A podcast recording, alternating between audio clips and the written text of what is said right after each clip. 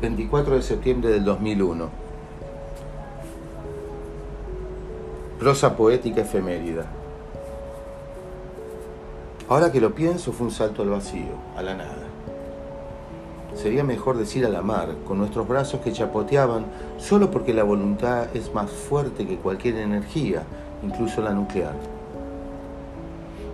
Pronto nos dimos cuenta que está bien flotar, pero hay que hacerlo con estilo, y aprendimos a nadar. Y mientras nadábamos, una tabla, y luego otra, y después una vieja escoba, y aprendimos a remar. Con estilo, claro. Hasta que a lo lejos pintó una vela y un leve viento a favor. Pero llegar era solo el comienzo.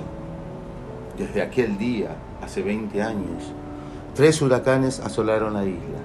Bin Laden fue el malo de la película, los emigrados, los nuevos refugiados, China, la nueva fábrica del mundo, Sudamérica becomes populista, en Europa se agita el fantasma del comunismo, pero en América el consumismo no para.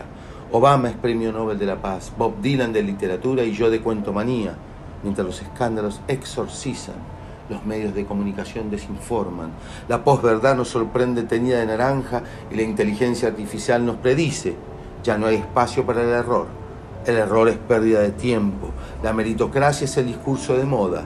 La grieta no solo aparece en los barrios, en la familia, en las redes sociales, en las ciudades, en los países y continentes. También la grieta está en Marte y Amazon, en los edificios que se caen en los puentes que colapsan en los volcanes que escupen fuego y lava, mientras la muerte nos sorprende por teléfono y la pandemia arrasa y las buenas noticias son escasas, nosotros las seguimos remando con viento a favor por ahora.